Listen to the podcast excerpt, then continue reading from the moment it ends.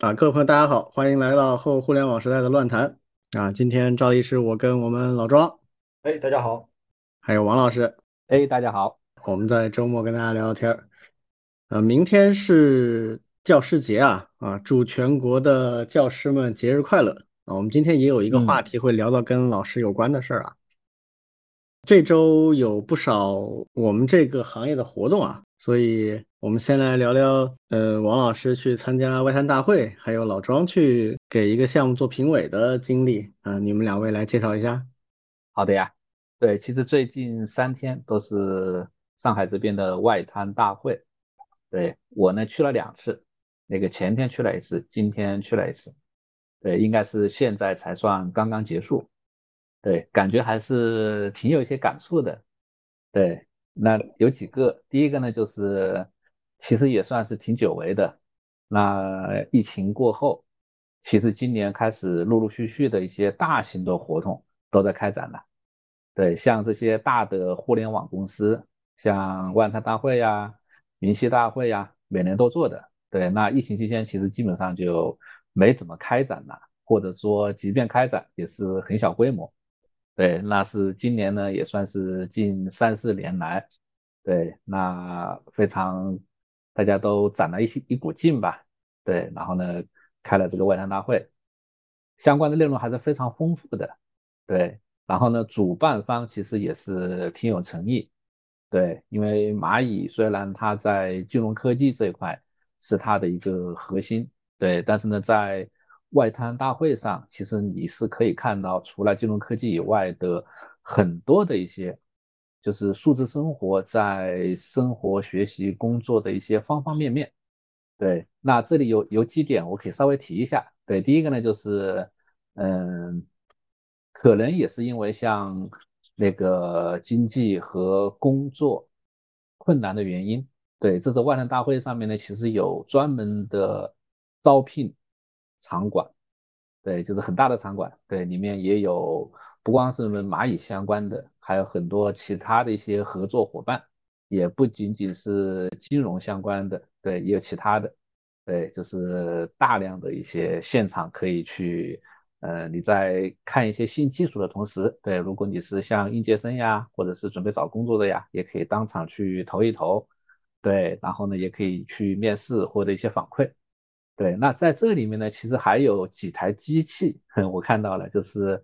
那种 AI 面试的机器，对，那当然这个，哎，对它一方面呢是让你去体验，对，就是很多大会都是有那种敲章的活动，对吧？你敲个章，集满了一堆章，可以去换很好的礼品，对，那这个呢也是一个敲章的点，对，就是你可以去体验。第二个呢，就是如果你真的有这种，嗯，职那个入职的一些找工作的一些需求的时候，对，他会。呃，把你的当时面试的数据保存下来，然后呢，给到一些呃企业，对，后续如果有可行的，他可能会通知你。对，当然可能也是在推广这种呃 AI 面试的这种模式。对，包括有一些对你的性格评测的一些机器，对，现在也也也都是可以看得到的。对，去了以后你。对着这个机器去做一些题目，或者是做一些问答，然后呢，它可以对你的一些性格呀去做一些一些评测。对这个呢，就是看到越来越多的就是人和机器共同在去做一些服务的一些事情。对这些例子还挺多的，就是对，因为蚂蚁在什么绿色城市呀，包括一些哎，这个还有一个和我们相关的就是老年人的素质素养。对。它其实也有一个专门的展台，就是如何那个教老年人防止金融上的一些诈骗。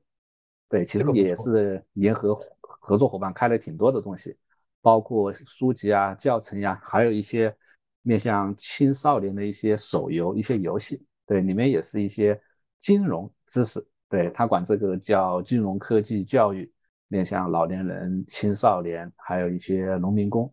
对，这个就和我们前面做的那个数字素养的基地还是挺契合的。对，就是感觉这几年其实，嗯，虽然是有疫情呀，就是技术发展的还是挺快的。而且呢，就是慢慢的渗透到我们的学习生活的一些方方面面。对，就是看展，其实还是有挺有这样一个感触。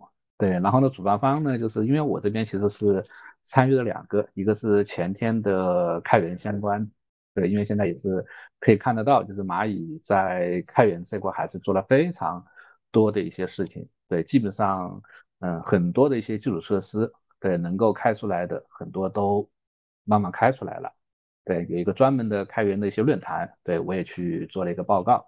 第二个呢，就是今天，今天其实特别热闹，对，因为今天正好是周末，嗯，对，可以吸引一些学生还有上班族，也可以用周末来。对，它有很大的那种创新的那种，呃，营地，对，然后呢，基本上全部都坐满了，然后呢，有大屏幕，现场有那种，呃，演讲可以上去，对，那我们实验室其实也有相关的一些开源相关的一些图可视化的一些东西，对，然后呢，演讲的人就坐在台上，对，直接在那里去秀代码，对，然后呢，底下也是非常兴高采烈，对，还。下午因为下午后来有点事儿走了，对，下午他们还搞了一个剧本杀的一些东西，也是一桌人一桌一桌一桌的人组织起来去玩一些可视化的一些一些桌游，对，那具体我还不知道啊，对我我看他们发的照片还是还是挺有趣的，对，那当然什么礼品呀，一些吃的喝的呀，肯定是少不了的，对，就感觉还是还是还是大家还是非常。开心的去去做这件事情啊，对，好，嗯，我就先分享这些啊，嗯，挺好听。这些活动就是线下搞还是不太一样啊，对对对，只要他会搞，他能搞得比线上好玩很多。嗯，哎呀，可惜啊，我今天在长沙，然后呃七号的那天虽然就在外滩大会边上，然后去参加另外一个活动去了。其实再往前，就是从六号还五号还是六号开始，就是 Google I O，Google I O 到中国来办了一个分站，然后呢，顺顺便就是是否就帮这个 Google I O 做了一个黑客松，然后呢，是否因为跟我太熟了，就拉着我去做评委去了。我本来都跟那个边思康聊聊的好的，说要去参加外滩大会的，后来就没去，就去做评委去了。但是评委评委也非常有意思。哎呀，这个看了很多，就他们就花了一天还是两天的时间，就是干出来的这种这种作品，绝大多数都跟 AI 相关，嗯，呃，有还颇有一些，嗯，相当有创意的。这个谷歌也算下血本啊，就是一等奖就五万块钱。然后我今天讲一讲一等奖吧，一等奖这个作品我特别喜欢。他们是一个人做还是小团队啊？呃。最多的团队大概五六个人，小的小的团队两三个人也有，还有一个一个人的，嗯，一个人做也行。一个人那个其实也挺让人印象深刻的是关于呃奥兹海默症的一个检测的一个应用，嗯，但但是那个做的还是稍微弱了点，毕竟一个人没有那些人强嘛。这个一等奖是一个 AI 的应用，它意思就是说，如果你想买东西，比如说你现在想想装一台。机器，或者你想自己买一台游戏本，但是你该怎么去选呢？嗯，他就直接开一个问答，然后就问你，你大概什么想法，想买什么类型的，对显卡有没有什么要求，预算范围是多少？你也可以自己聊，就是你你有些有些想法，你可以自己跟他聊，聊到最后，他会形成一组关键词，然后接下来到 B 站去搜索，搜索完了以后呢，他帮你把那些。B 站上的评测视频，他看一遍，他看完以后，把所有的评测视频里面的文字抠出来，他去理解那些评测视频讲的内容，然后最后给你生成一个建议你买的什么样的东西。当然不仅限于游戏本啊，你可以说我要买 3D 车，或者买台电视机，买个什么东西都可以。嗯，它整个的就是就是这样的一个 demo，就是现场就直接可以演示，已经基本上可用了。啊，这个我非常喜欢，它它已经相当的，就是把几个跟 AI 相关的能力串起来了。对，有一点那个就是工作流的感觉，就他把他那个几个步骤串了一下。嗯，所以人家就毫无争议的拿了冠军。哎，他拿冠军，他拿冠军，人家下面人都给他鼓掌了，很佩服他，因为这个确实很厉害，而且他也是一个打黑客松的高手，就是以前就经常就出入在各种各样的黑客松比赛里面，然后这一次是他沉寂了很多年，终于又手痒了，又又回来打黑客松，然后又拿了个冠军，是个什么背景的人啊？很神奇，他其实之前在创业，然后还去在非洲做电商什么的，反正传奇的很。啊，OK，嗯，这种活动要怎么报名参加呢？反正他们应该有发出那种报名的这种新闻的吧，不见得非得学生，也有就在职的都可以，或者各种组队也随便你。就他基本上没啥门槛。对，但是呢，就报完名以后有筛选。啊，看你是不是靠谱啊什么的，不知道这个我没参与这一步，我只是参与最后评分的。啊，最后我评分就是一共二十五组，可以打听一下，说不定我们有听友明年或者什么时候想参加呢？嗯，对，对我去打听一下，回头发到群里好了。嗯，反正这种比赛我自己觉得还是挺有意思的。后来那个就是否的老板高阳嘛，在上面说说，哎呀，一个人吧，如果你是一个开发者，你还是应该参加一次黑客松。会感受一下完全不同的开发体验，呃，我觉得应该是应该是，只不过我们当年还在写代码拼命写代码的时候，没有黑客松这种活动。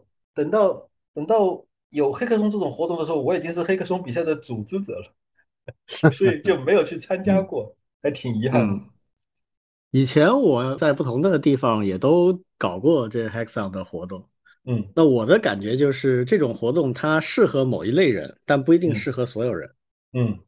所以也要看，但是，呃，就是他说的没错，就至少你要参加一次，体验一下。对，确实是不太一样，因为它最核心的点就是，其实它会要求你有一些，就相对比较全能了。对，就像奥运会里边那种冬季五项啊，或者是填几项啊这种，不是一个单独的技能，你你是要相当完整的去考虑一个问题。对，你要完整的呈现一个东西。对。这个是很多程序员你在日常工作当中是很难得到这样的一个机会的，嗯，是，挺好的。这个 Google 以后还会搞吗？Google 搞，然后是否其实他们自己也组织黑客松？前段时间是否还搞过一个专门的 AI 黑客松，也很多人报名。所以这类活动还是挺多的啊。对，很多的，而且而且接下来因为呃放开了嘛，就更多的会组织这种东西。就这类活动，不知道有没有人他去搜集整理一下？不知道了，比如说整一个公众号啊，他有什么这种活动，他就转发这种报名的东西，这样有兴趣的人就比较能够持续的去参加。就好像我猜会有，我猜会有。对啊，我像那个老打黑客松的那个那个高手，他应该就是参加乱七八糟各种黑客松，他都参加的呀。对，因为你知道有有那种跑步的爱好者，嗯，他们就到处会去参加马拉松或者半马，嗯，这种他就有一个圈子，他就会有各种各样的比赛讯息。那 Hackathon 肯定比正规的马拉松比赛要多多了，是的，还能筛选一下，有些不靠谱就不用去了，对吧？嗯嗯，挺好的。回头回头我也找一下。嗯，好，那接下来我们聊今天一个主要的话题啊，就是关于现在的大学生啊，说是大学生，其实从中学开始到大学到硕士到博士，可能大家都有注意到一些说法。好像比较容易出问题啊！这个出发点是哪里呢？就不久前出了一个事件啊，就是我们一个留美的博士啊，武大本科毕业的，拿了一把枪把他的导师崩了啊！他的导师呢也是一个华人，华中科技大毕业的，也是武汉。对，武汉这两个学校就跟上海交大复旦一样啊，就是属于是这种啊。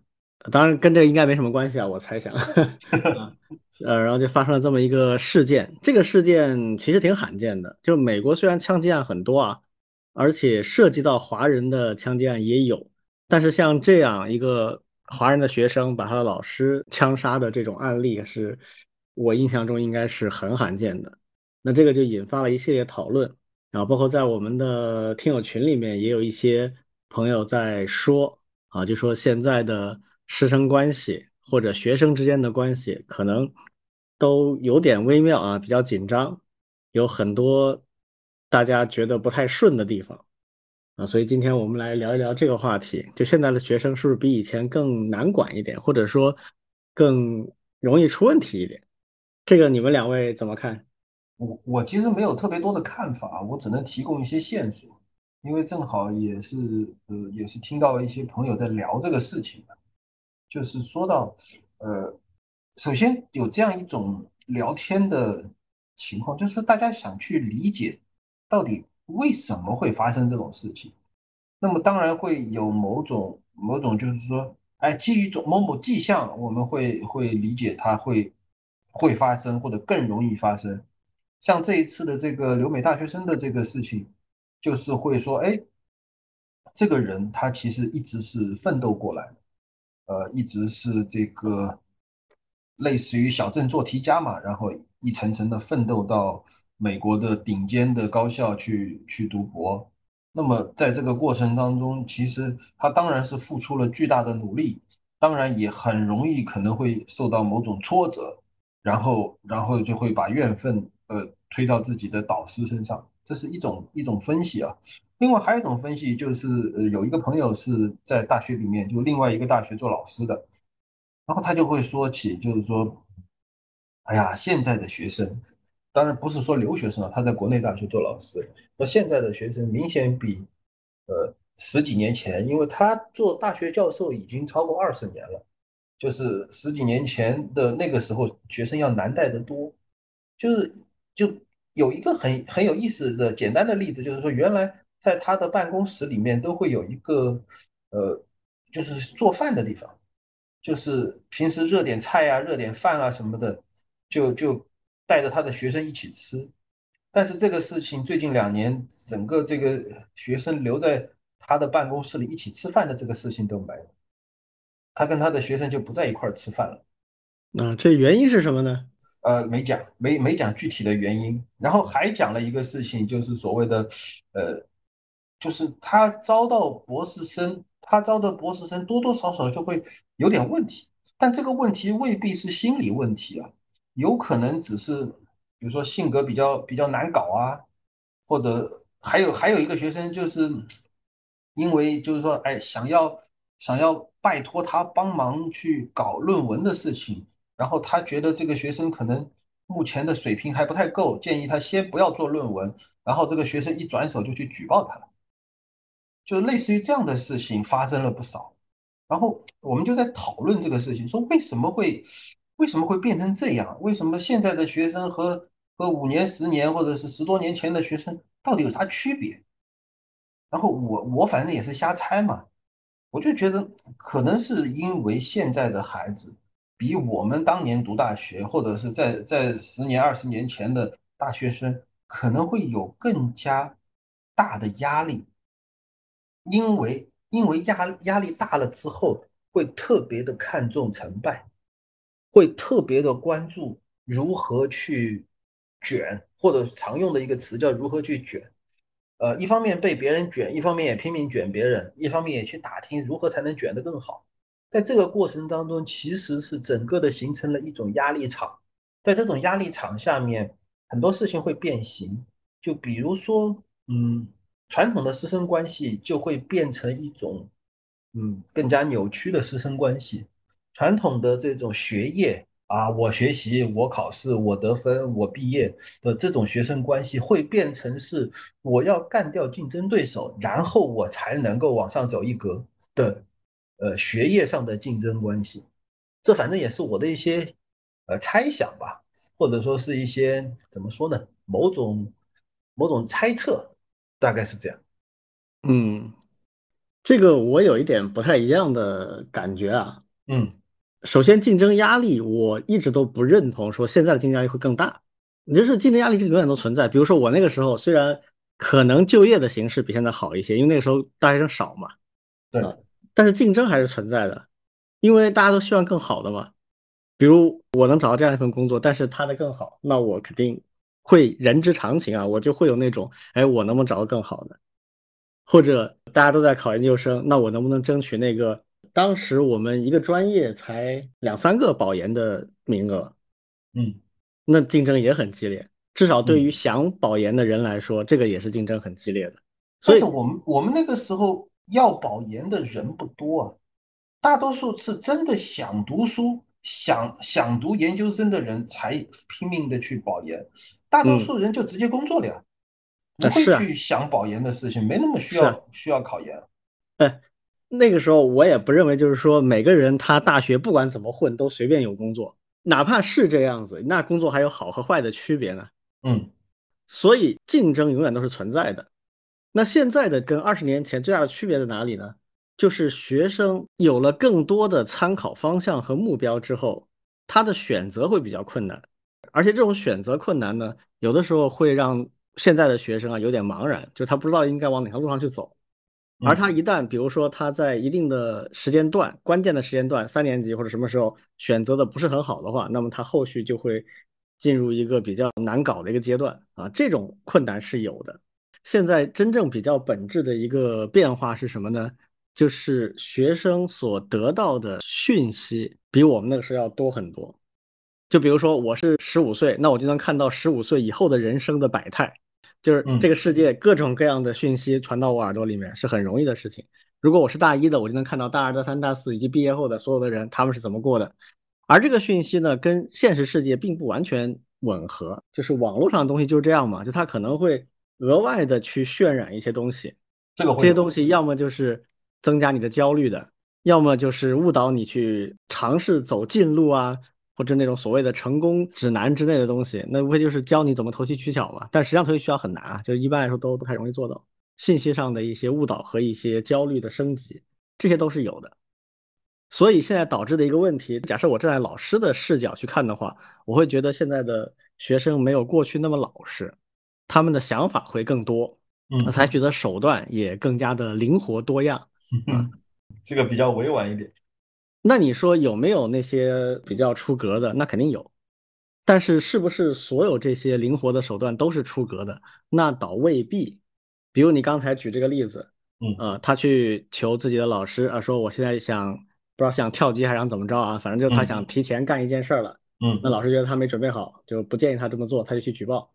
那这个问题呢，你很难说他有什么大的问题，因为首先他希望跳过一些环节，就像跳级一样。这个肯定是体系制度里面有的，嗯，不是他发明的，他去争取这个东西而已。好，他没有争取成功，这个老师拒绝了他，那么他去举报这个老师，举报这件事情也是体制里有的，也不是他创造的手段。他举报能不能成功呢？那也要看这个体系怎么去判断，就到底老师对还是学生对。但是在老师的角度，当然会觉得有些接受不了，是吧？我们国家还是有这种尊师重教的这个传统。那这个传统现在其实说实话呢，我觉得是没有以前那么的强了，啊，这个原因很复杂，有我刚才说的社会面的影响，这个是大头，嗯，也有，尤其是在大专院校里面，随着九零年代扩招之后，大专院校的一些运行机制发生变化之后，很多老师其实跟过去我们意义上的老师也发生很大变化。可能学生也没有那么的把他当老师，他自己也没有那么的把自己当老师，这种现象都是存在的，所以这是很复杂的问题。总而言之，现在的现状就是以前我们说的那种氛围会发生变化，但这个变化我比较好奇，或者说我比较感兴趣的是，作为老师他怎么去看待比较好？就好比说像刚才这个例子里面，以前还跟学生一起热热菜吃吃饭，哎，这是一种很好的氛围。就像我以前创业的时候啊。我创业从很小的团队，十个人左右团队就开始，那个时候那真的就是一起吃、一起睡、一起干活。对。但是当这个公司到了，比如说几百人的时候，我从一个小团队的负责人变成一个公司的负责人的时候，那我几乎不可能每天都跟大伙一起吃饭，因为不可能那么多人一起吃饭嘛。我如果每天都只跟固定的几个人吃饭的话，会被大家看作哎这小圈子，反而也不好。嗯，所以后来我通常就是尽量都是自己一个人去吃饭，除非是有事儿啊，就是约好了人聊事儿。所以这就是一种变化。那这种变化对于老师来讲，他要怎么去看待，怎么去对待？好，然后还有刚才这个问题，我不知道啊，但是我确实见到过一些老师，比如说学生来说，哎，我现在希望能够提前开始做论文，那么这个时候你的判断是他还没有准备好，那这个时候你怎么跟他说？你知不知道他针对你不同的回应，接下来会采取什么行动？如果你不知道的话，那你要怎么去回应他才比较稳妥？这种问题，如果是公司里很有经验的管理人员的话，他都会考虑的。但是老师其实我觉得大部分老师是不习惯这样去思考问题的，他可能就就事论事了。哎，我觉得你没准备好，你再等等。我其实之前也跟一些中学老师聊过，因为有时候老师也跟我说嘛，说哎呀，现在的孩子们。都不敢动他们啊，随便聊一聊就抑郁了。嗯，对，说不定还有自杀的，这哇，这太可怕了。就一个学校如果出一件这样的事情，这个学校的老师和校长都不得安生。那我就反问他一个问题，我说这个情况我们都改变不了，那你们如果真的这么担心的话，那怎么做好呢？是不是在学校里面需要有专门的心理辅导老师，定期的发现一些可能有隐患的学生？或者在跟学生交流一些比较微妙的问题的时候，需要一些特定的方法。跟我聊的是很有经验的老师，我就不说具体什么，反正就他学科里面绝对是大牛级别的，就是教学方面是大牛级别。但是聊下去我就会发现，他对这个领域是完全陌生的，他没概念。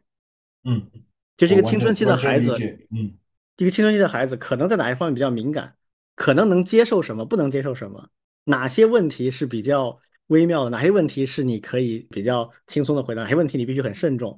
当然我也没概念啊，这因为我不是中学老师。但是我在公司里的时候，那个我们是经常会做一些事情，定期的做员工的一些我们叫做员工满意度调查。其实本质上就是一种心理分析，就是识别大家现在工作的满意度在哪些方面比较容易爆炸，哪些方面相对感觉不错啊。然后这些结果都是要跟。呃，高层和中层的管理干部要去沟通的，要给他们布置任务的，就接下来的工作怎么去做？这个问题我觉得是一个相当系统性的问题，就是接下来怎么做？这个王老师有什么感想吗？我觉得刚才说的这些现象都存在，而且呢，我我我其实非常有一个大的感触啊，就是就是这种信息资讯的发达，确实促促成了很多事情。嗯，对，什么意思呢？就是不光是学生啊。老师的管理性也是一样，其实你们也会发现，现在像教师出一些问题的也有，而且呢，就是他只是少数，但是呢，社会包括新闻媒体往往会把一些事件放大。啊，是的，那放大以后就会造成一个恶性循环，造成一个什么恶性循环呀？就是学生对吧？就看到了，哎，你看我们老师都是这样。对他又有一个心理上的一一些暗示防范，甚至现在还有一些家长也在暗示学生，哎说你们那些老师怎么样怎么样啊，你们不能够什么都听他的，反正对吧？嗯，也会有也会有这样的一些一些一些言论，这就形成了一种人为加强的对立。对的，对吧？老师也越来越不相信学生，或者很怕对的出问题。对的，学生也越来越不相信老师。嗯，对的，这就会出现刚才可能庄老师所提到的，哎，以前大家还挺紧密啊，一起啊，哎，现后来就会有一些问题，对，都是可能这方面会出现一些一些一些一些影响。对，第二个呢，其实我还有一个感受呢，就是，嗯，确实就是，嗯，我我们不能够说就是现在确实我我们没有一些直接的证据啊，说现在的压力比以前要更大。对，因为竞争一直都是有的，是不是？但是呢，就是这些传递压力的这种信息越来越多，这是围绕着大家的。对，那确实，至少我是感受到，就是我们学生在抱怨这种竞争压力，还有焦虑感这一块，比我们那个时候确实是要多不少。嗯，这个是无论是它的数量还是它的强度，还是可以感受得出来的。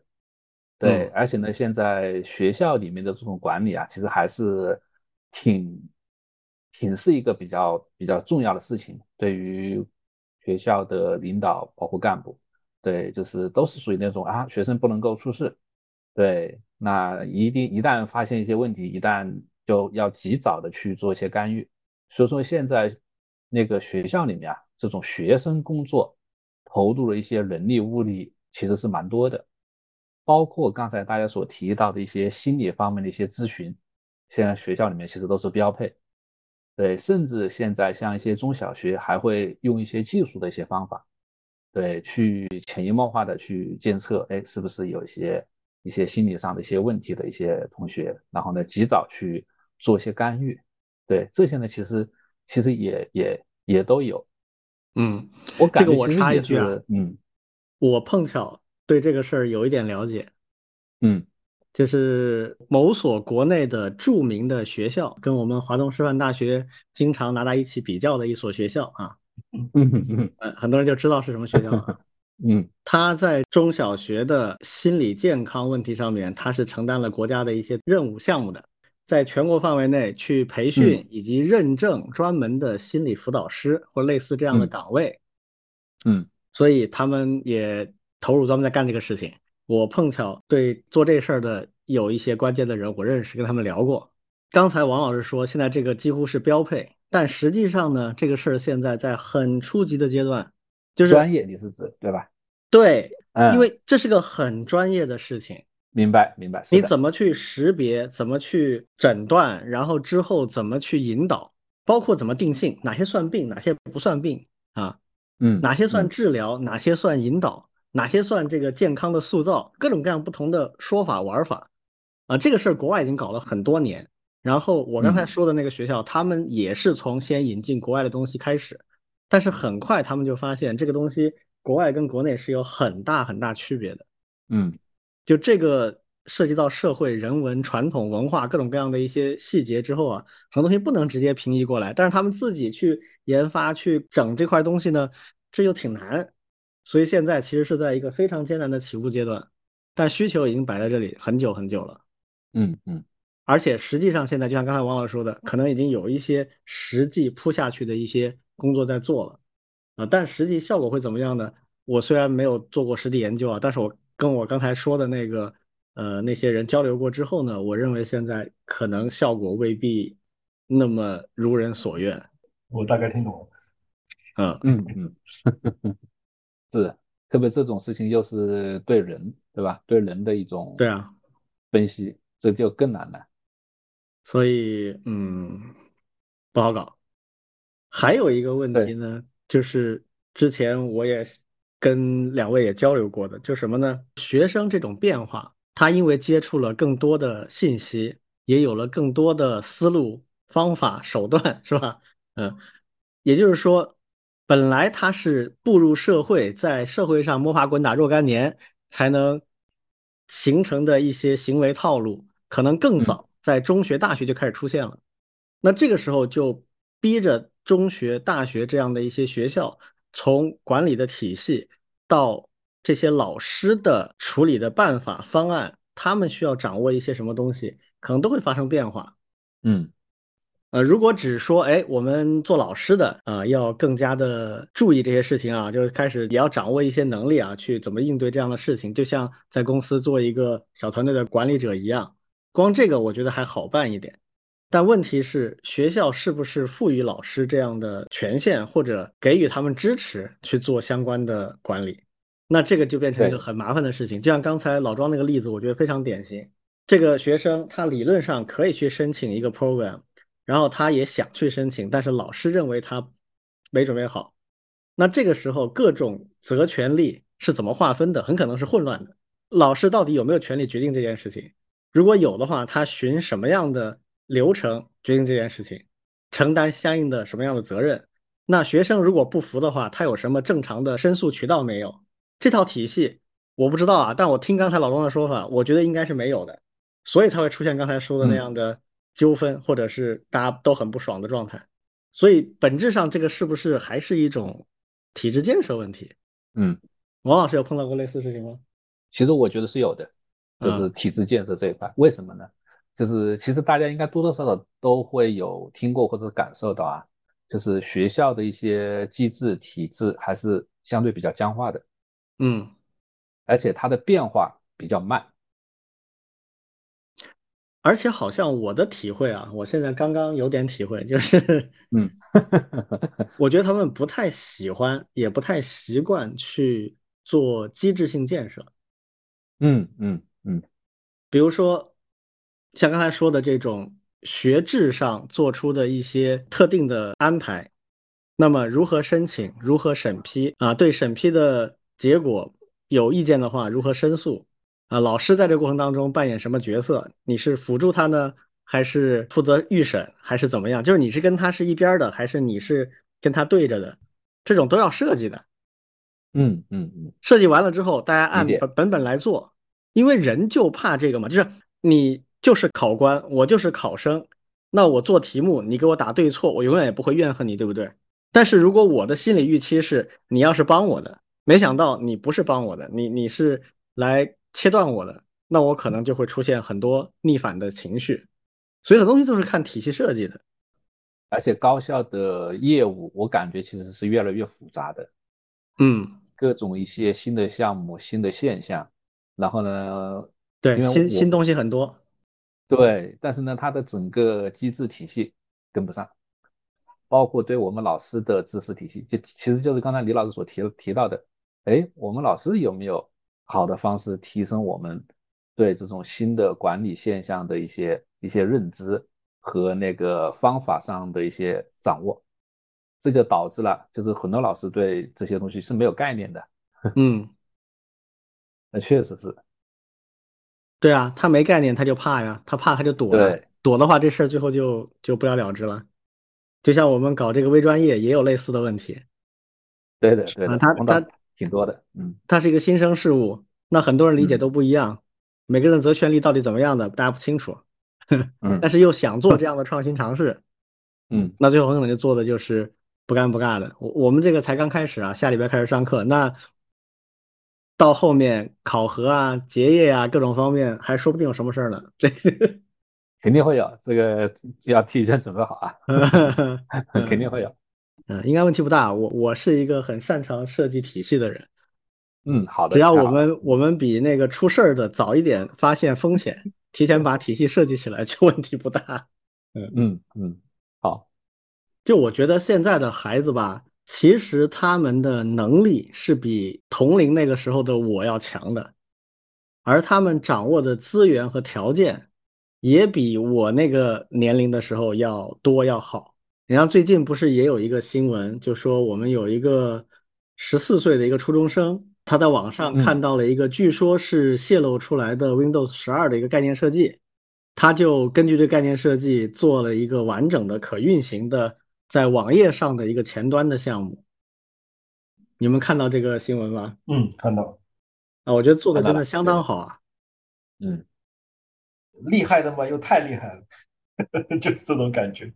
这个不是偶然的，记不记得前段时间我们聊那个《流浪地球》的时候，嗯当时我也提过，有一帮初中生对对对，做了一个《流浪地球》的主题站，就是叫地球联合政府啊，地球联合政府的官网，而且他们那个是团伙的，他们是一组人做的，有初一、初二、初三的都有的。然后那个初三的说我要去参加中考了，所以这个事情的维护就由我们接下来的学弟学妹们继续了。啊，后面我就没关注了，但是可能他们还继续做，就这是一种兴趣驱动的。嗯我们那个时候就算有这想法，有这兴趣驱动，我们也做不了。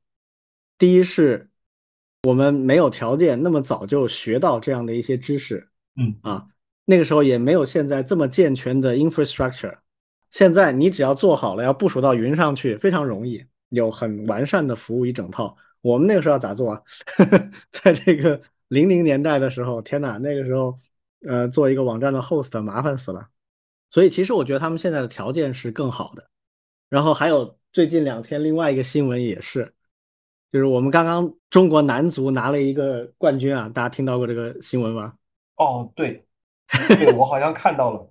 嗯，东亚杯啊，中日韩打的，中国拿了冠军啊，U 十五啊，十五岁以下的这个少年组，嗯而且特别有意思，就是当这个比赛是在青岛办的嘛，然后就临时从旁边找了一些足球学校的孩子们，啊，恒大足球学校出了九个人，然后山东还有另外几个地方的一些足球学校的小孩儿凑了一支队，啊，准备了个把月就去踢了，然后拿了冠军。哇塞，决赛打日本，整场压着日本打，最后运气不太好，没进球啊，就然后踢点球，四比二赢的。我的感觉一直这样的，就是我们的孩子们在他们变得非常功利之前，他们不论是基本素养还是客观条件、环境，都比我们那时候好很多。就他完全是可以出很好的成绩，或者是有很好的未来的。但是很多事情就在某个时间点就开始变糟糕了，我不知道是什么时间点。但我有一点很坚定的认为，就是现在网络舆论里边的负面的东西太多了，人为制造的焦虑太多了。嗯，至少我个人是对这个是非常的觉得很糟糕的一个情况。其实我刚才就想基于前面的几个新闻的点评没说完啊，你说现在的孩子厉害的也比原来更厉害，难搞的也比原来更难搞。对，那肯这这相辅相成的。对对，所以所以再进一步的说，就是现在的老师其实是很难当的，更难要要要当一个好老师非常不容易。对的对的，深有体会啊。确实没有什么好的手段和方法。嗯，当这个信息没有那么发达的，信息的流转没有那么方便的时候，那么老师啊，还有管理者啊，他相对来讲。那个地位更优越一些，因为他可以掌控很多东西嘛，对吧？我说什么就是什么。但现在信息非常发达，就是信息公平了，更加。嗯，那这个时候你光靠信息差来占据优势，就几乎不可能了。那就意味着你这个老师就真的得比这些学生都强，那确实要求高多了，这点是很现实、很客观的。但是老师们也不用着急啊，明天是教师节，大家好好过节啊！我也是老师了，我现在。嗯。但是，但确实呢，老师得想一想的一个问题是，我至少在几个方面必须得比学生强。比如说，在我的专业领域以及我去教这件事情上，我得比较专业，我得确实能帮到这些学生们。第二，我毕竟年龄比他们大那么多，在阅历、在做人的道理上面，在如何行得正、做得好的这个大道理上，我得能站得住脚。啊，我们国家最近。这几年都非常非常重视师风、师道、师德的教育，这个方向其实对的，但是实际做法呢，我觉得实在是偏得太远了啊。这个就不具体展开了，反正就在做一些无用功，但实际上对老师来讲最需要的东西反而没有怎么好好的去做。反正这个问题呢，我们就简单的随便聊了一下，因为这个问题比较复杂，也很难一下子把它子丑寅卯都变得很干净啊，很很清晰，这个不容易。但总的来说呢，我觉得总结一下几个点啊。就是第一，学生们肯定是越来越成熟，越来越早熟，能力也比较强了，然后自我意识也比较强了，啊，我们更应该把他们当做是更早的把孩子们当做完整独立的人格来看待。那这个时候确实对老师提出了很多更高的要求，但现在我个人观察的一个现象呢就是老师的地位比较尴尬。那一方面他的挑战很大。但另一方面呢，对他们的支持往往不到位，国家也好，学校也好，给了老师很多支持，但可能不是他最需要的那种。所以这个问题，我个人倾向于就还是很多体系的建设没有做好。就还是刚才李军说的，先祝老师，嗯，教师节快乐。嗯，然后另外另外，其实我想起就是我原来读华东师范大学嘛，校训是叫学高为师，身正为范，我觉得还是很有道理。嗯。嗯，变化非常快，老师呢也需要及时跟上，需要学习，特别是对一些新的事物。是的，而且我也就是建议啊，广大的老师们多去理解学生，多去尝试接触和了解他们，然后真的要解决问题，不是跟学生较劲儿，而是努力去发展出更好的体系。比如发现了一些问题，这些问题通常不是老师自己或者学生的原因，至少根因不在他们这里，而是某个东西它跑得不顺，跑得不顺，那可能是大概率啊是制度设计的不够好。那所以这方面，当然现在的问题是老师也很难改变这些制度，但至少我们得想明白啊，这样你才知道努力的方向啊。行，那这个问题我们就先说到这儿吧。嗯，最后呢，我们来聊一些关于国内的开源社区的一些问题。啊，最近开源社区有两个嘴仗啊，打得很热烈。这两个嘴仗表面上看关系不大，而且性质也不太一样，但深究下来呢，感觉还是有一些共通之处的。这个请老庄来给我们介绍一下吧。先说第一个啊，就是关于这个村松客服的这个。对，呃，上周吧，已经呃过去了，这个事情其实已经过去了。呃，村松客服是一个开源的客服系统。这客服系统的话呢，其实呃来过开源社的中国开源年会好多次了，每次来做演讲啊，推广他们的开源啊什么，还算熟，比较熟的朋友，就他的创始人我也熟。然后呢，就发生了一件事情，就有人在社区里面，就他们的仓库的 GitHub 的上面发了个 issue。简单的说就是，请不要向 GitHub 用户发送垃圾邮件，空格谢谢，因为你们发的东西做法会让人感到厌恶，怎么怎么样。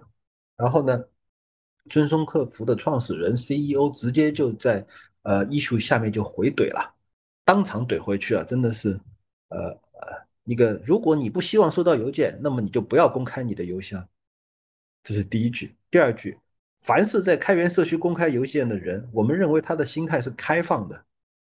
所以你可以取消订阅，或者你不要展示邮箱，或者在你的公开信息中表示你不希望接收邮件。但如果你没有参与开源项目的开放心态，但你又公开了邮件地址，这不是浪费我们的热情吗？收到我们的开源动态，然后给我们这样一个提这样一个 issue，这不是浪费我们的热情吗？我，我我我其实是很震惊，因为呃。没见过，嗯，但是这怎么说呢？就他说这些话，好像又有那么一丁点道理。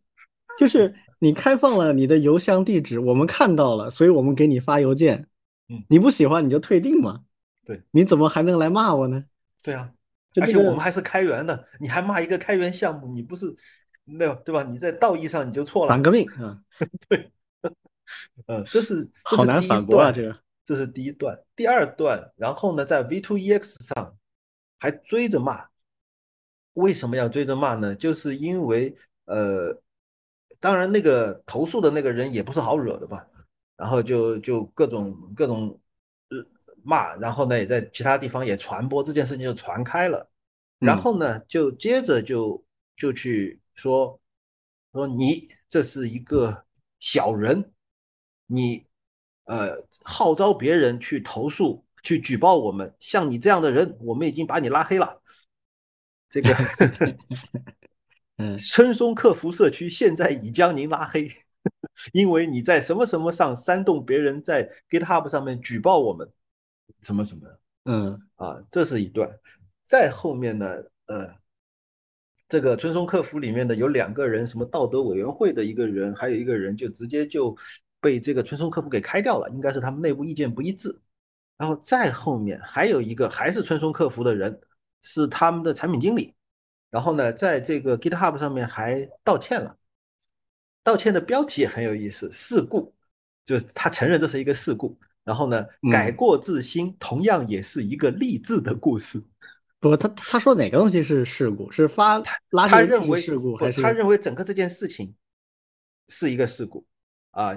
鉴于什么什么啊，给这个用户带来了极大的心理伤害，因为你不是还骂人家，还拉黑人家嘛，嗯，他就觉得这是一个事故。然后呢，我们啊做错了，这个第一啊，第二的话呢，我们 要非情绪化的质疑以及回应，一二三四，回应了一堆，最后呢还呼吁了一下啊，希望大家对我们的呃开源要有理解啊，这次事故呢我们会铭记于心，呃，同时呢这也是一个励志的故事。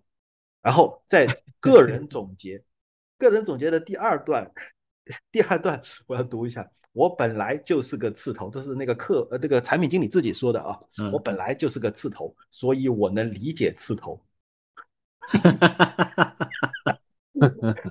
我能够理解这个人的愤怒以及帖子的热度。可能我们希望的是理性讨论，而不是谩骂和指责。就就最后这个帖这个这个 issue 在 GitHub 上面收到了五十三个向下的大拇指，没有一个说他们好的。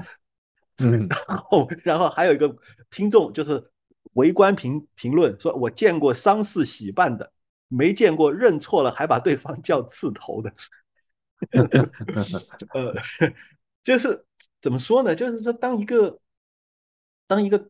开源社区，我现在已经要打引号了。这个社区，他他被人投诉了之后，他的应对是这样的：不但骂回去、怼回去，把人家拉黑，最后道歉了以后还说人家是刺头，这个确实是没见过。我也不知道后续这件事情会会怎么样，但是但是内心来说，我我会非常的呃非常的表示遗憾，就是表示就是说，哎呀，这个朋友我还认识呢，怎么他们会搞出这种事情来？就是这种感觉。这个给我的感觉就是一开始这个争端吧，它还是一个正常的争端，是就可以去争一争的事情，但是。后面给人的感觉就是这个团队它内部啊已经形成了一个它的主流叙事，然后这个团队显然对这种主流叙事它已经非常习以为常，所以它建立了一个虚拟的世界，这个世界跟大多数人的价值观是不一样的。我觉得可能就变成这么一种奇怪的状态了。就我为什么说一开始这件事情还是一个可以讨论的事情呢？一个人他收到了一个开源社区给他的邮件。这种现象其实怎么说呢？可能不同人对他的感触是不一样的。比如，假设我收到这个邮件的话，那很简单，我就找他有没有退订的链接，我就把它退了就完了。我不太会去专门发一个 issue 说他怎么怎么样，因为这个逻辑啊，就是我确实在公开的地方公开了我的邮箱地址，然后有人认为他可以给我发这个邮箱，那其实我不能说他一定错。就像我楼下的邮箱，有人往里面扔传单是类似的，虽然我不喜欢，但确实好像也不是什么特别大的问题。嗯，我就直接把它扔了就完了，这是我的感官啊。但有些人可能他会更严肃的看待这件事情，他可能会不太喜欢，他就去发这样一个 issue。那么这件事情可不可以讨论呢？我个人认为啊，是完全可以讨论的。比如说可以回说啊，我们发这个邮件是出于善意的，如果你不喜欢，你可以退订。啊，这可以讨论的，我不就我不认为这是一个一定就不能谈的事情。嗯，但这个事情比较奇葩的点在于什么呢？他们把这个人当作是一个捣乱的刺头，这个是使得整个事情味道就开始发生变化了，朝向一个比较魔幻的方向去走了。即使道歉了，还是觉得人家是个刺头，那你为啥还道歉？不，他那个道歉有很大问题啊！我刚才就想说来着。他一个是说这是事故，这肯定不对。事故指什么呢？事故指出乎我们的预想之外的意外，嗯，导致了不好的后果，这叫事故。嗯，那么你给人发邮件，我们先不说是不是垃圾邮件，反正叫做推广型的邮件吧，广告型的邮件吧，这个事儿肯定不是事故，对吧？这是你你的系统做的，嗯，除非你把一个不该发的，就比如说别人已经明显退订过的，你又发了，这叫事故。嗯，这显然不是嘛，你就是有意识的推给人家的，这是你的一个商业模式啊，是肯定是故意这样做的。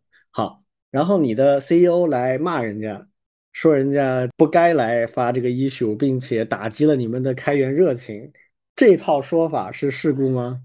那你们的 CEO 是个事故，也很奇葩，对不对？那到底什么是事故呢？什么事情是意外的做了不好的结果呢？就没有嘛，所以他们就是。不愿意承认这是一个做错的事情，但是不知道为什么，其实前面东西都很合逻辑的，最后这个产品经理发这个，我觉得是最不合逻辑的一环。你索性就说我对了，你错了也就完了。你发这个东西是到底更加逻辑上不自洽了，到底你你哪儿都有问题了？事故是啥意思？所以这个是我没搞懂的。嗯，王老师呢？你怎么看？反正我我就感觉这种有点混乱。是不是也是一些因素啊？被迫又要去说一点事情，但是呢，本质上他不认这件事情的，所以就造成了这种拧巴。反正我看了一下他们那几个帖子，我的感觉就是，也就是很多人骂他们嘛，他们反正也免免疫这个骂了，为什么最后还要出来假装道个歉呢？你索性嘴硬就到底就完了嘛。嗯，是。OK。吐槽归吐槽啊，但这个事情我个人认为比较有意义的一个，或者说我们值得去关注的一个点，就是随着开源这个不论是一种协同模式，还是一种商业模式，它变得成熟和流行之后，其实它就开始有一些变味儿，这个是必然的一个事情。我们之前也无数次的聊过类似的话题，不论是互联网社区，还是一些公司的组织的规模，它在人少的时候。其实都可以保持一种很纯粹的、很美好的状态。当他的人多起来之后，他就不可避免的，他会有不同的目的的人会进来。最开始组织一个社区或者一种文化或者一种运动的人，他的目的和他的价值观相对是单一的，是统一的。但是后面越来越多人，由于你这个运动、你这个组织、你这个文化开始变得成功、成熟和有价值之后，会越多的人会涌进来，那么他们的价值观和他们的做事方式可能会发生变化。就像刚才老庄说的，这个村松客服不是一个刚闯进开源社区还不懂事儿的，他是在这个社区里面已经经营了很多年啊，经常参加各类活动的啊，跟很多开源社区的老人都已经混得很熟的那种。但是很明显，他的价值观和 整个做事的方式是跟其他人不太一样的。那我们的心态肯定会觉得这很荒谬，但是我们怎么去对待呢？他们实际上是在利用开源的东西来做一些跟开源的，至少我认为的本源的精神不一样的东西。你发商业推广邮件你就发呗，这又不是什么新鲜事儿。但是你非要把它说成是开源的开放的精神，这个怎么办？其实是这样的，就是一开始的时候，呃，我们的想法当然就是先批评，对吧？呃，把把我们的这种反对意见，或者说是不理解，或者说是质疑，或者说是劝告，甚至是劝告啊，通过某种方式传递出来，这是我们最开始的最简单的想法。其实到后面蛮绝望的，因为我们打听到一些，就从他们内部发出来的一些信息。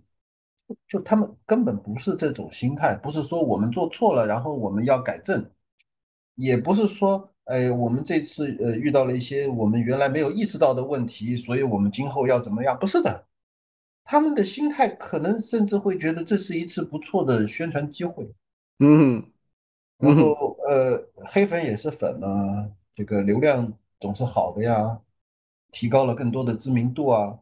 确实，我以前就没听说过，现在我就记住这名字了。嗯，然后 另外另外一些看法就是觉得，呃，我们要就是他们内部传出来的大概的意思啊，我当然肯定不是原话了，就是呃，我们要甄别社区里的打引号社区里的不同的人，呃，把这些不客气的或者说是刺头或者说是麻烦的人早点洗掉，对我们的社区的长期健康发展有好处。嗯嗯嗯，这就呃洗粉嘛，对，然后我就觉得这个我没有办法，我我对于这种事情不是靠社区里面的健康的批评能够解决问题的，所以我已经不指望了。对我来说，呃，我们无论是做这个节目也好，在其他地方谈论这件事情也好，所有的目的都不是为了改变这件事情本身，而只是为了告诉其他的可能的开源社区的人。说，你看这样应该是不对的啊！你如果还觉得这是对呢，那是有问题的，最多就这样了。嗯，就就警告其他人，或者说是告诫其他人。嗯，我个人的观点啊，就是不论是作为开源社区的组织者、传播者和参与者，至少有两种态度是需要明确的啊。第一种就是这件事情它到底错在哪里？嗯。这个是要有一个大家的共识，他不认无所谓，但是社区要有一种主流意见。对，比如说利用开源社区的邮箱地址或者手机号码去发广告性的内容是不合适的，除非你事先明确的询问过或者征求过意见，就是对这种事情要有一个明确的判断和态度。第二个，当这种态度比较明确的情况下，那么我们能采取的。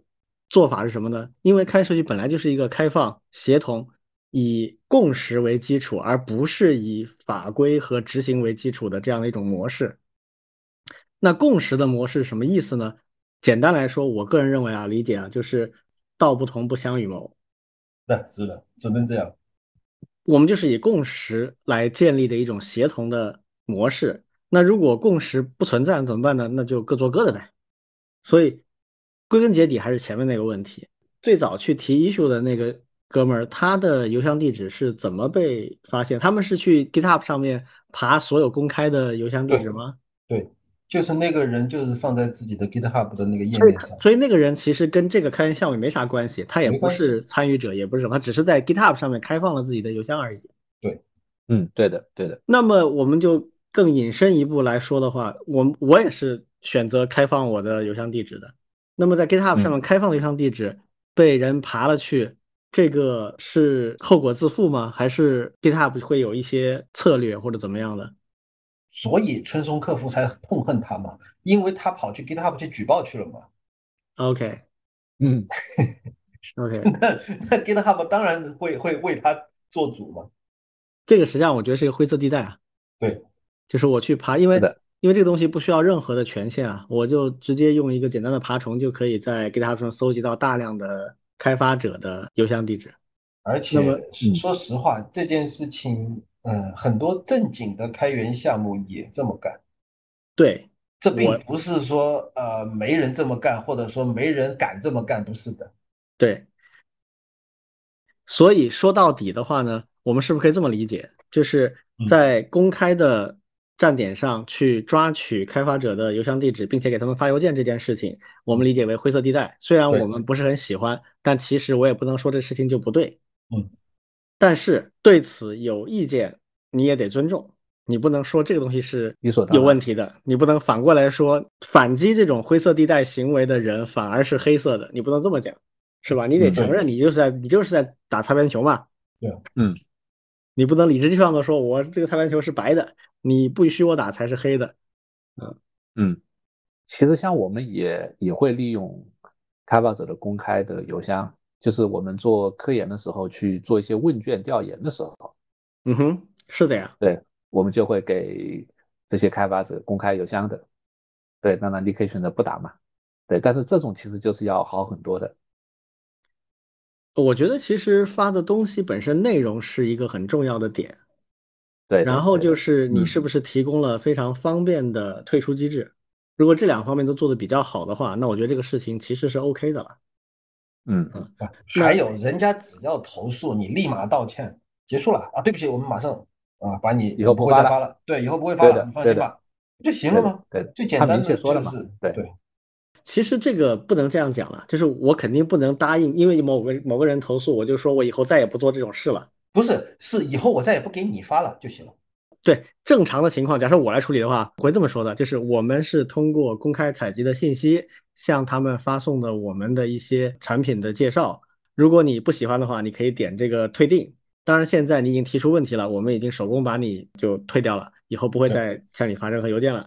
对，就可以了。然后对你产生的不便，我们表示遗憾或者道歉。啊，对。我觉得正常的客，他们还是做客服的。我的天，如果真的客服的话，应该就这么回答就完了。对他们还是一个客服系统，这是这是最荒谬的点。Ironic，啊，是非常反讽啊。对，如果他们的客户们都是这么做客服的话，就太可怕了。好，然后我们来看第二场啊，这个比前面这个更加复杂了啊，就是关于阿帕奇的 Incubator，阿帕奇的这个孵化器的项目。啊，最近有一个内部有很大争议的一个事件，啊，这个也还是我们老庄来给我们介绍一下情况。好，首先是在九月五号，呃，有一个朋友在推特上面发了一条推，呃，他因为他本身是阿帕奇的 member 啊，而且他是一个非常资深的阿帕奇的这个成员，他就说，呃，但是就就这里面有点有点意思，之所以别人会反对他，也有这个原。原因，他先是打了个井号，中国开源，然后空格，一个英语文档都不愿意写的项目，发出了一份 ASF 孵化器的申请，全篇不提 branding IP 商标，这个逻辑是什么呢？更不要说全篇只有一个 operator 的中文文档，这个项目除了内部真的有人用吗？发展中国的 Apache member 和 IPMC 成员可不是为了让人来说来话说挂名搞乱氛围的呀。就这样一个帖子，然后再回去再追溯一下，就是有人在这个阿帕奇发起了一个申请孵化，就是一个就说哎，我有一个项目想要在阿帕奇孵化，看看可不可以，就这样一个进那个 incubator 的一个项目，对，都还没有进，但是呢，这个项目呢已经是一个呃，我国著名手机厂商（括号不是华为 ），嗯，对。是某个厂商的一个公司内的项目，然后这个项目的话呢，你点过去看 README 全是中文，这个确实有违常理啊，因为你想到阿帕奇去孵化，嗯，那就意味着阿帕奇的所有的 member 都会去看到这样的一个孵化申请，他们会去读你的 README，去了解你到底是干啥的一个项目，然后如果你这项目全是中文，别人根本没法阅读。而且不光是文字是中文。我插一句啊，嗯，那申请进入这个 Apache Incubator 的这样的，他肯定要写一个 proposal 啊，写一个这个申请方方案之类的东西。对，那这个东西它得有个标准的吧？比如说，它至少得提供哪些材料？有模板。就是他这个项目，至少他申请这样的一个填这个申请表的时候，他肯定要给出一些，比如项目的描述啊，项目的主仓库啊，主仓库里面的 README 啊，然后这个项目的 license 啊，等等等等这样一些东西，这东西它都是要给阿帕奇的一个委员会，或者我不知道是所有的 member 都要看，还是某个特定的这个 incubator 的审核委员会啊，他们肯定要去看的。那这些委员会就全世界各地人都有啊。嗯，那么这个项目申请进入 incubator 的时候。没有人专门去辅导或者告诉他应该怎么去准备这些材料吗？这是下一个问题。这个项目一共有六个 mentor，然后这六个 这六个 mentor 都是中国人，在他们的那一个呃，就是类似于这个 incubator 呃 proposal 里面都列在名字列在那儿的。嗯，这也这也就为什么我这个朋友会去会去批评他们，就是说你们每个人在开源圈子里的声誉都是来自你们的行为呀。你们这样，你们这样做，其实你们不要把这些东西当成是你被可以拿来炫耀的 title。你要想想这个 title 背后的责任，以及前人，当然就是其他已经获得了孵化器导师资格的前人，为了赢得这个 title 所做出的努力。就是就是他在说一个问题，其实中国有越来越多的开源项目已经进入了，呃。阿帕奇的孵化器，甚至还有很多的开源项目毕业了。其实最近的呃三四年的时间是呃中国开源项目井喷式的进入阿帕奇、进入 Linux Foundation 的一个时期，确实是非常令人惊喜的崛起。但是，呃，这个朋友也会非常的担心，就是所谓的井喷，并不是一种高质量井喷，而是一种劣质的井喷。而是一种，甚至是这些 mentor 都不好好的尽他们的责任去审核这个项目，把把好关，让他呃达到一个起码的水准之后再去提 proposal 的这样的一个一个情况，这是第一阶段。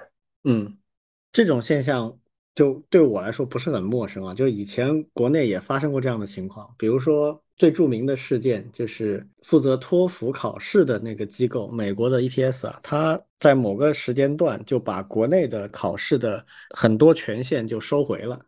那就以前他很多事情其实是委托国内的这个机构就帮他做了，嗯啊，包括考点的组织啊，甚至一些考试的服务器啊，类似这样的一些东西，他就在国内去安排那个机构去做了。但他后面发现这里面就有很多猫腻，嗯，啊，有很多人就开始利用这样的。实际上是利用了上层组织的信任，在开始做一些不太合适的事情，那后面就把这个收回了。那收回之后，其实受损失大的其实是广大考生，因为他们的麻烦就更多了嘛，他就没有以前那么方便了。Apache 这个情况我还不太了解，我也是前两天听老庄说，我才知道，就是最近有那么多的项目进了 Apache 的 Incubator。然后还有相当多的项目就已经毕业了，就已经成为阿帕奇的顶级项目了。这个反正若干年前还完全不是这样，我就有点疑问啊。这个是因为阿帕奇最近在全球都在比以前更快速的扩张呢，还是仅仅是在中国区才有这个这个情况？那换句话说，就是阿帕奇非常信任中国的团队。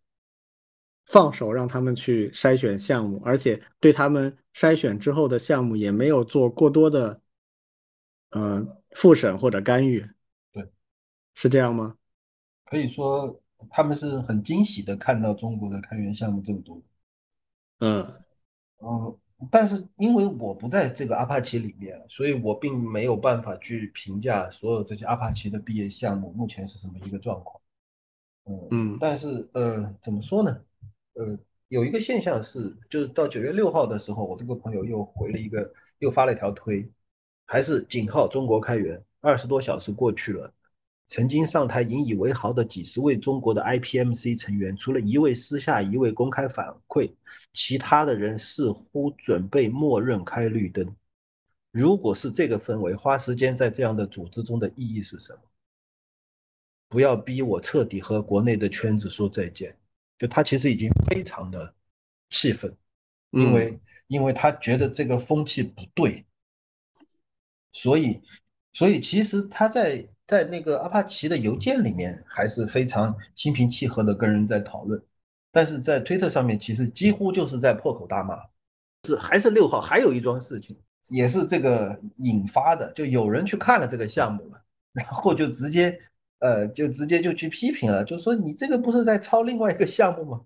然后就就贴出来截图啊什么之类的，就是说你看你这个啊哪里哪里也都像，哪里哪里也像，然后说你们你们这样作为一个大公司，你们你们这样真的不能说极其相似，只能说一模一样。你们内部偷偷用也就算了，还开出来让大家笑话吗？然后那个开源项目的呃这个其中一个成员吧。就回怼了，就说你个你说话还得要认要有凭据啊，凭证据啊，光是长得像就是抄袭吗？啊，对比代码对比要发出来啊。还有，哎，如果你们这么大个产品，因为对方也是一个所谓被抄袭的产品，也是个大产品吧？啊，你们这么大个产品还被我们投入不到零点五人的人力就抄袭了，那你们这个团队还是解散了吧？你这效率堪忧啊！这个怼的也很有意思。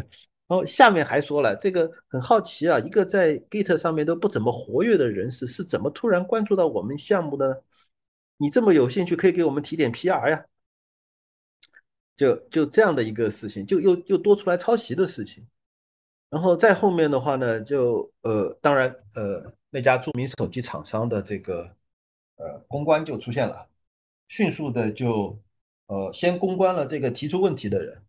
然后我们现在如果再去看 issue 的话，那个 issue 的帖子的内容已经变成了已和解，然后就和解了，然后呢帖子就删了，然后呢下一步就是本来这个开源中国发了一篇新闻的，然后没过多久这篇新闻稿也删了，就直接就就被和谐掉了嘛，就就所谓的和谐啊，就就和解了和谐了，然后这个事情看上去就快过去了，然后到最新的一个消息是呃。其中的一个 mentor 他出差回来了，就是应该是这个 mentor 当中的这个应该是负责人吧，负责人出来回邮件说，呃呃，我刚刚回来，呃，刚刚才看到这些消息，我们撤回我们这次的申请，基本上就就结束。嗯，呃，这个事情是发生在应该是九号，今天哦，昨天昨天昨天昨天昨天撤回的，八号撤回。八号。听上去是个很令人心情沉重的故事啊，就是怎么说呢？从基本面上来判断，这个项目肯定是有问题的。呃，我跟老庄、王老师，我们都仔细去看了他们在阿帕奇内部的那个邮件列表里的讨论。一开始就有人提出了一系列的问题，这些问题基本上都很难解释，说明这个项目确实，我感觉啊。我们先不说项目本身如何，以及未来会如何，这个都很难判断。但至少目前的状态，它是不具备去提交给阿帕奇 Incubator 做申请这样的一个状态的。啊，包括语言的问题，包括它跟其他一些软件模块的关系，呃，包括它的后续的发展的一些规划等等，还有一些其他技术性的问题，肯定它现在是没有 ready 的。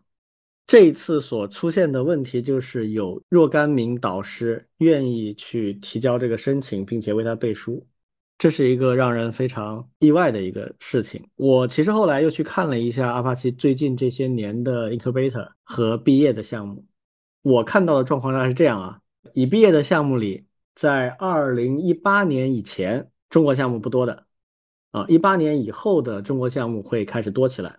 而且大量的中国项目，它的 mentor，它的导师，基本上都是中国人，因为一看就是那种拼音的名字嘛。对。那么这是一个现状。然后这些已毕业的项目里，我看了几个啊，就是我比较相对熟悉一点的，我觉得问题不是特别大，啊，就是基本上还是有相当品质的。但是我没法保证所有的，因为有一些我完全不熟悉，我也没有时间一个个仔细去看。现在正在 incubator 里面的。有不少是中国项目，有小一半三分之一左右，就确实占比是非常高的。换句话说，国内好像现在真的是有一股风潮，就是使劲的往阿帕奇这样的一些基金会里去塞项目。这个现象应该是一八一九年开始的，从我初步的一个浏览得到的一个感觉，我猜想啊，这种现象一开始大家还是相对比较谨慎的，或者说相对是有一定的责任感，或者是怎么讲门槛的啊，他会大家有一个相对比较高的一个 bar，会把这个品质保持在这之上，他才去做。就像老庄刚才提到的这位朋友，他是比较早期的进入到阿帕奇这个。团队里面去的，所以他是有很强的那种使命感和荣誉感的。他知道这个事情应该做到什么标准才是一个拿得出手的标准，或者至少不能比他的标准低太多。那么，为什么这次这个事件引起我们很大的关注呢？就是这个事件太离谱了，它甚至不属于那种可以争论一下的项目。比如说，老庄这个朋友，他可能要要求是相当高的，那我们认为他是九十五分的要求。然后假设有一个导师提出了一个项目，这项目大概那个导师觉得有八十分，然后我们老庄这位朋友可能觉得只有七十分，那这事儿是可以争的，那到底是八十还是七十？然后是不是一定要九十五分才能提？但这次这个项目的问题在于，他可能就是属于刚拿到试卷写了个名字，属于这种状态。那么他显而易见是不能提的，但是他能不能努力呢？可以努力啊，他可以请几个资深的。阿帕奇里面的人来做他的导师，指导他一步一步的达到一个比较高的标准，然后再来提交申请，然后再进 incubator，然后再怎么怎么样。这个其实不是一个特别难的事情，但是我作为一个圈外的人了，我的惊讶之处在于，现在的人居然装都不装了吗？都这么急了吗？这个是我不太理解的。呃，老庄或者王老师，这个导师，这个提 proposal 的导师是他们的前同事。所以就会帮他们。这个这个不说明问题啊，就是我也经常有同事来，有一些人直接就跟我说，哎，我现在想到你那边去工作，行不行？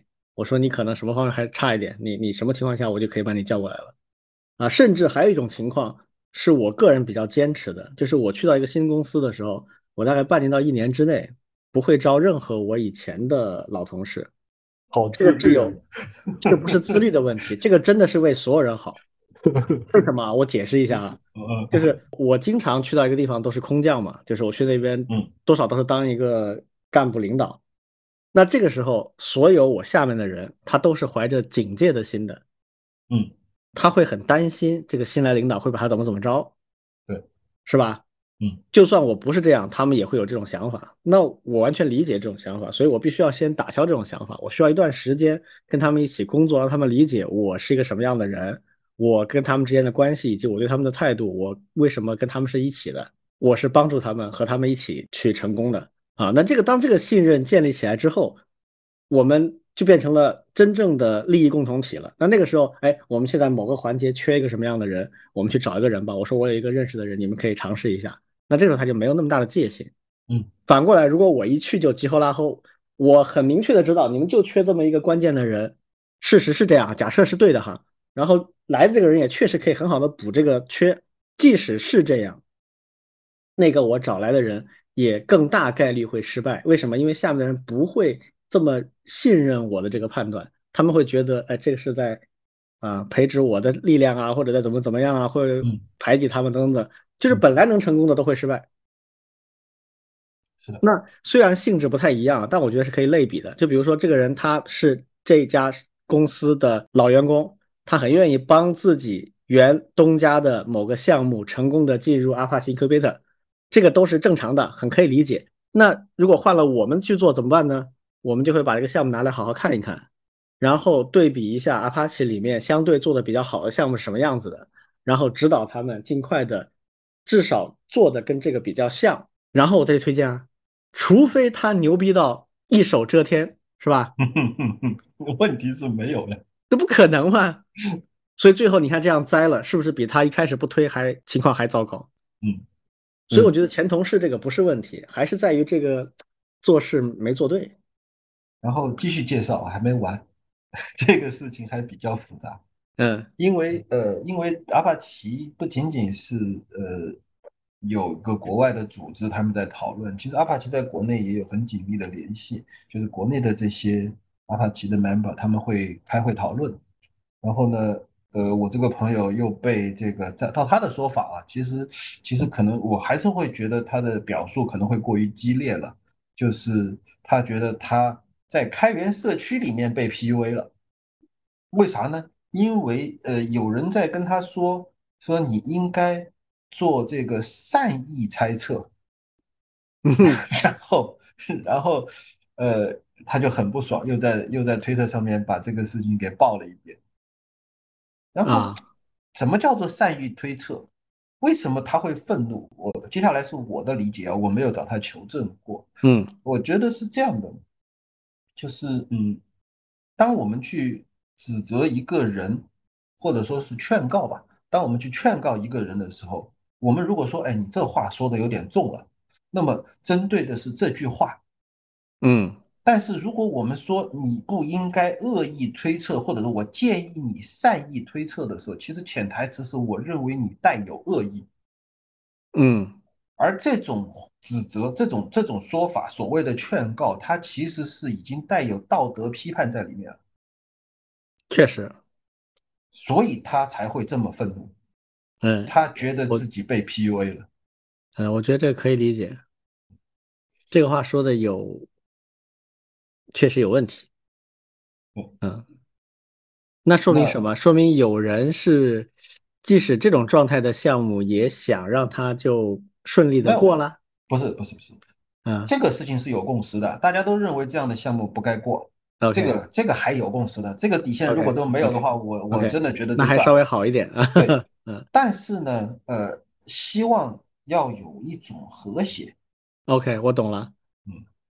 就这个人，他想说明的观点其实是想说，呃，你批评这件事情可以，但是可能他说的某些话里面会让人觉得啊，你直接做有罪推定了，大概就是这个对，或者类似这样子，或者扩大化了，嗯，比如说就是一个项目没推好吗？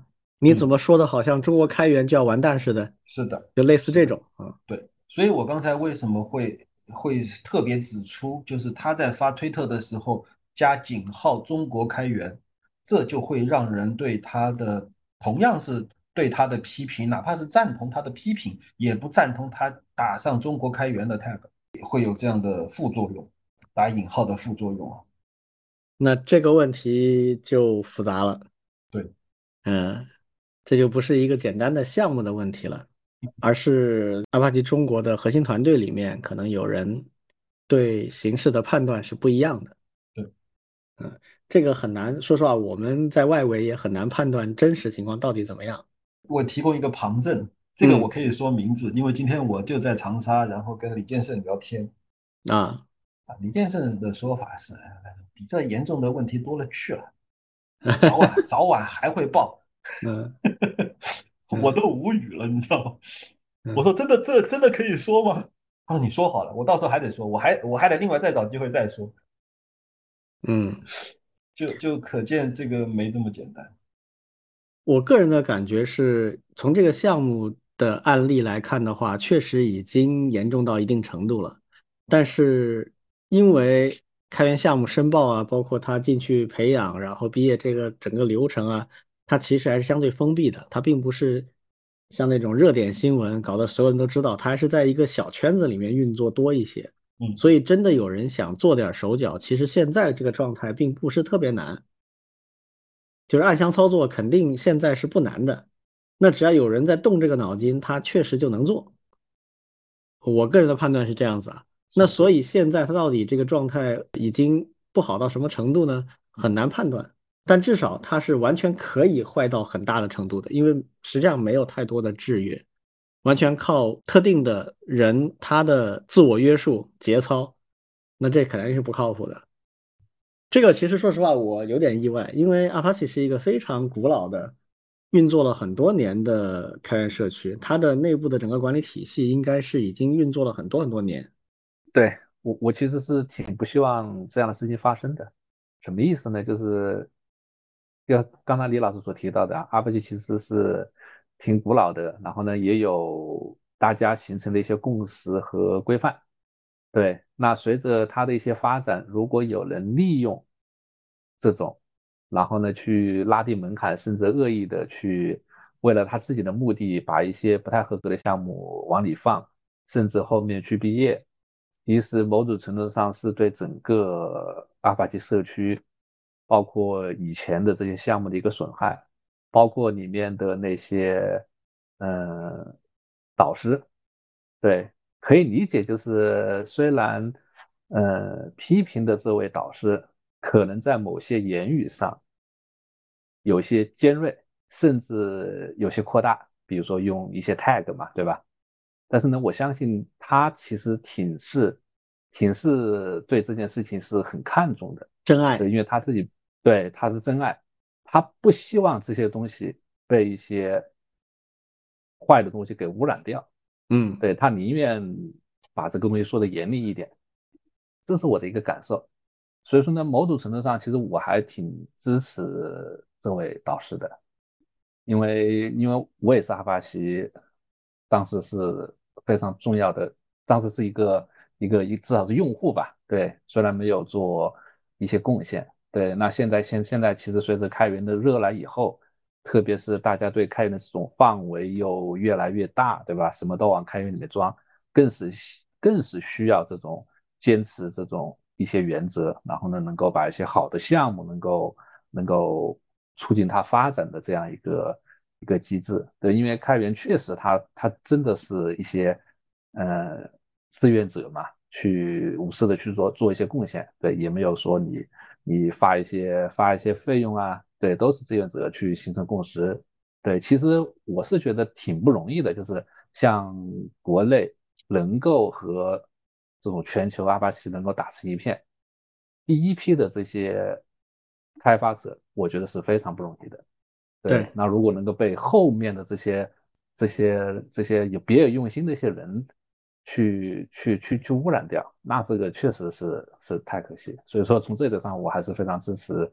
那你严厉点就严厉一点吧，那这个总比你把它坏掉要好多了。嗯，对，因为阿帕奇的到目前为止品牌还是不错的，但是全球。而且阿帕奇对于中国其实非常非常重视，对，非常友好，对，对的，对的，非常很友好，很开放。